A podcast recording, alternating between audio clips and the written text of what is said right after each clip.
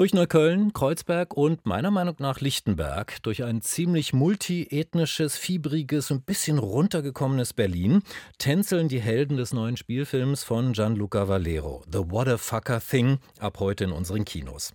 Die Hauptfigur, die Afro-Berlinerin Sweetie, eigentlich eine Radio-DJ, gerät in eine ziemlich abstruse Gangster-Krimi-Geschichte, die auch von Quentin Tarantino oder von den Coen-Brüdern stammen könnte, so kurios ist diese Geschichte jedenfalls, die Valero in seinem Film aus rein migrantischer Perspektive erzählt. Bio-Deutsche kommen nur in Nebenrollen vor und kommen nicht gut bei weg, sind ein bisschen dusselig und auf jeden Fall immer sehr, sehr gierig. Herzlich willkommen, Gianluca Valero. Danke, danke für die Einladung.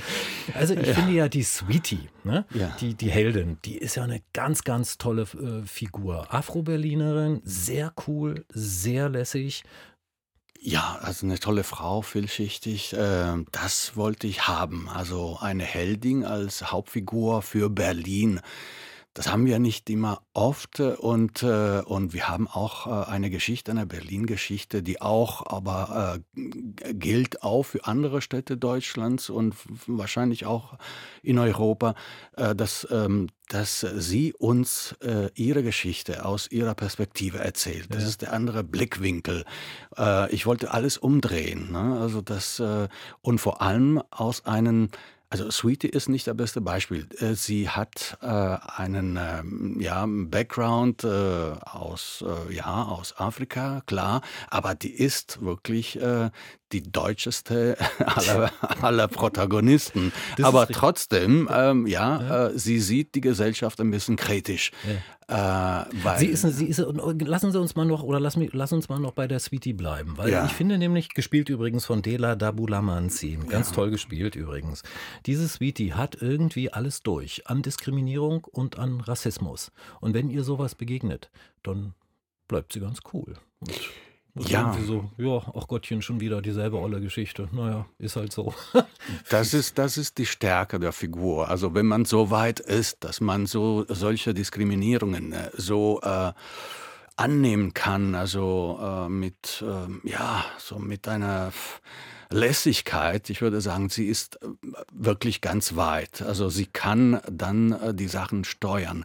Sie kann, ähm, ja, die, die Gewalt über die, die Sachen, die passieren haben. Und äh, und äh, sie ist eine starke Figur, genau. weil sie ist in diesem Milieu gewachsen und sie weiß, was das bedeutet.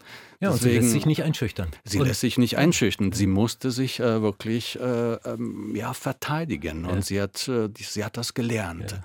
Neben Sweetie gibt es ja noch äh, andere Hauptfiguren, also zum Beispiel zwei etwas erfolglose Karatelehrer, sage ich jetzt mal. Ja, vollkommen. okay, danke, dass du das bestätigst. ja, aber ähm, die, die, die, die kämpfen, um, um, um was Besseres genau. zu bekommen. Ja. Äh, die befürchten müssen, dass sie ähm, aus ihrem Studio vertrieben werden werden, weil äh, Mieterhöhung schon wieder. Übrigens von einem deutschen Ehepaar Mieterhöhung. Okay.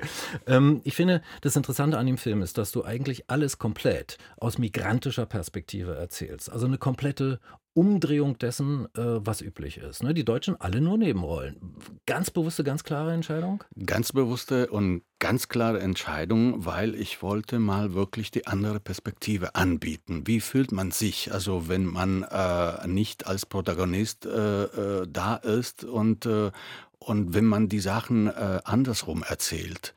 Ja, und das ist ganz wichtig. Und um die Themen, die in diesem Film behandelt, äh, werden, äh, sind auch wichtig jetzt und vor allem also für ähm, Leute so wie Dela und wie diese erfolglose Karate-Lehrer, weil ähm, die sind, die stellen da so die, die, die schwache äh, Gesellschaft, die wir haben.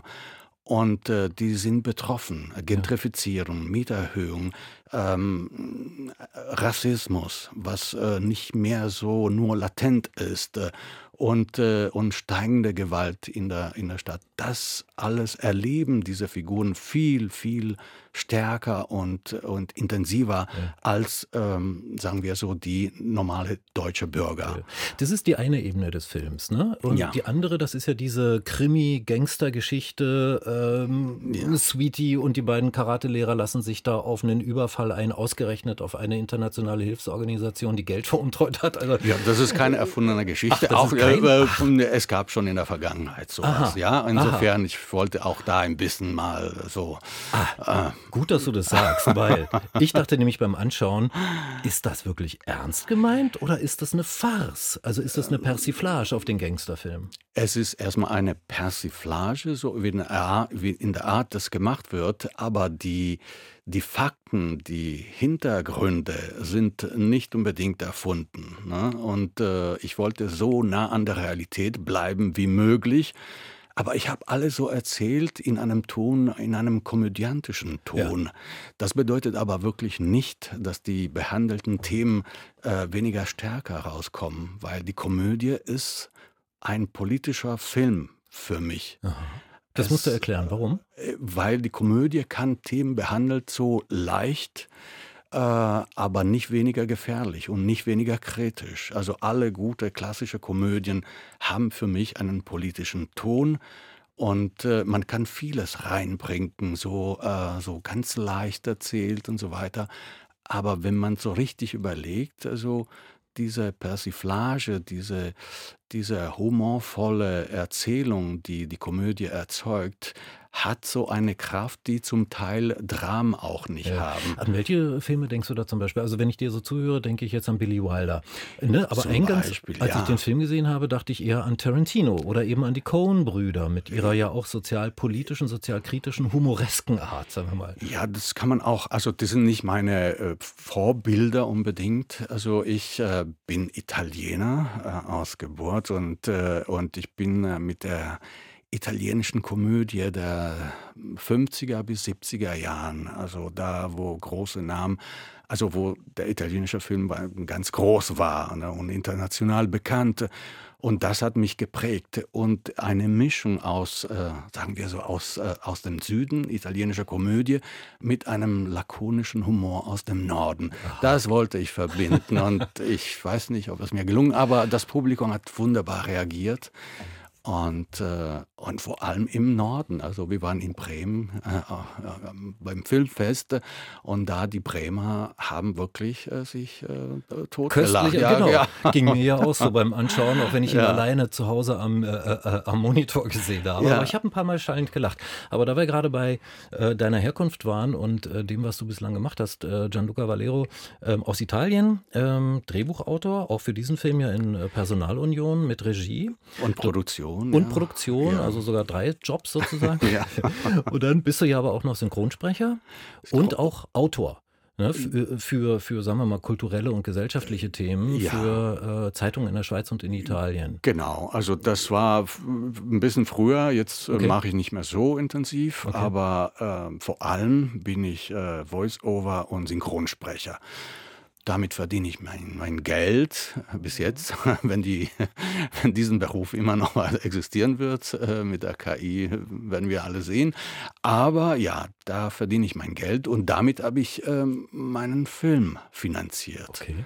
Ja. Kannst du sagen, wie viel Geld du da reingesteckt hast in The Waterfucker Thing? Ich könnte sagen, aber sagen wir so mehrere Zehntausende von okay. Euro. Und das alles so ein bisschen ähm, innerhalb von sechs Jahren. Ne? Ah, ja. Also sechs Jahre hat die Produktion gedauert, zwei Jahre allein nur die Dreharbeiten. Dann kannst du dir vorstellen, wie, wie schwierig war das, also das Team zusammenzuhalten und äh, damit die Darsteller immer gleich äh, aussehen innerhalb von zwei Jahren. Das, das hätte ich nicht gedacht, weil ich finde, der Film wirkt wie in einem Rutsch gedreht. So als hättet ihr alle ja. als Team, äh, sagen wir mal, eine Woche oder zwei Wochen alles in einem Rutsch runtergedreht. So, wirkt, ja. so kommt der Film rüber.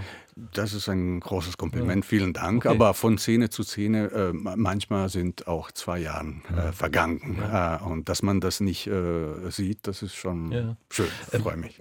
Ein Thema ähm, möchte ich gerne ansprechen, auch wenn es mit deinem Thema, mit deinem Film ähm, vielleicht im Moment erstmal auf den ersten Blick nicht so viel zu tun hat.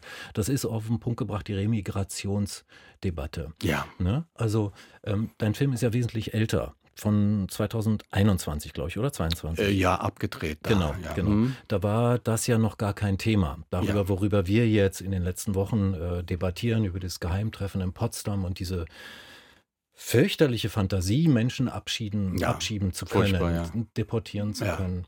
Ähm, siehst du, dass dein Film jetzt dadurch in einen völlig anderen Kontext gestellt wird? Ähm, ich wundere mich, dass äh, der Film jetzt äh, noch eine, eine absolute hm, Aktualität hat. Und, äh, und das zeigt auch äh, die Geschichte und meine Protagonisten, ähm, die äh, in einer Welt, die sich in einer Welt bewegen, in einer Gesellschaft, die äh, gefährlicher wird.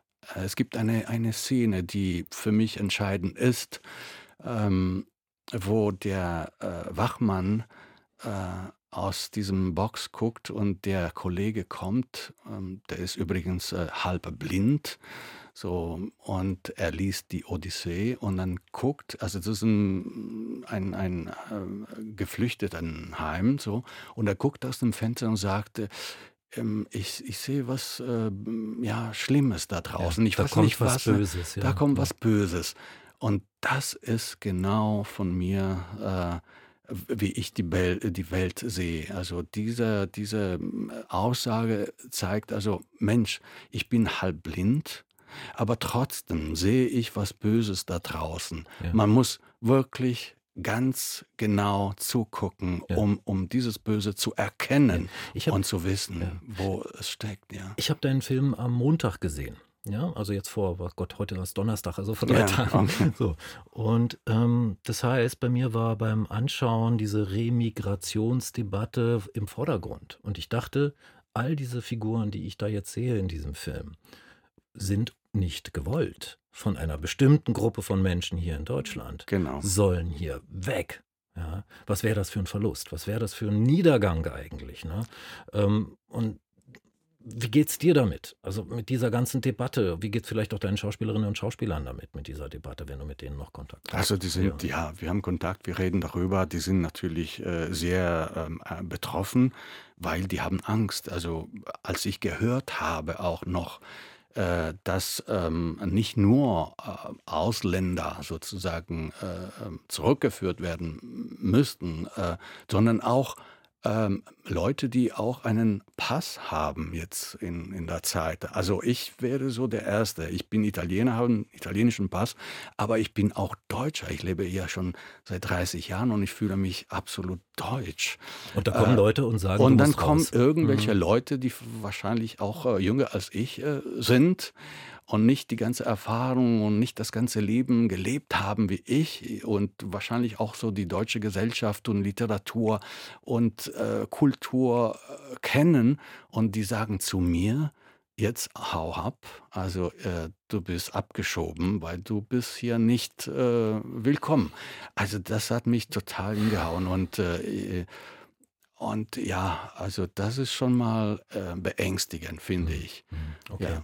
Jetzt sind wir aber auf eine ganz andere Ebene gekommen, äh, etwas abgekommen von deinem Film. aber ich, ein wichtiges Thema. Also danke, dass Thema. wir das angesprochen haben. Hm, weil, ja, weil dein Film jetzt eigentlich wieder erwarten aus einer anderen Perspektive, glaube ich, gesehen wird, als er ursprünglich mal gedacht war. Deswegen mhm. wollte ich das ansprechen. Ja, aber diese Sache hatte ich schon äh, so gespürt. Ja, ja. Es, es, es lag in der, in, in der Luft. Also okay. diese, diese latente Gefahr und Gewalt Gewalt. Okay. Das war jetzt nicht nur jetzt in den letzten Monaten zu spüren. Okay. Ja, also. Danke, Gianluca Valero, für das Gespräch, für den Besuch im Studio. Danke. Ich freue mich auch. Ich hoffe, dass viele Leute in die Kinos kommen. Heute Abend sind wir im Klick und ich hoffe, ah. viele kommen dahin. Wir sind auch mit dem Team dort. Alles klar. Also auf, auf ins Klick-Kino.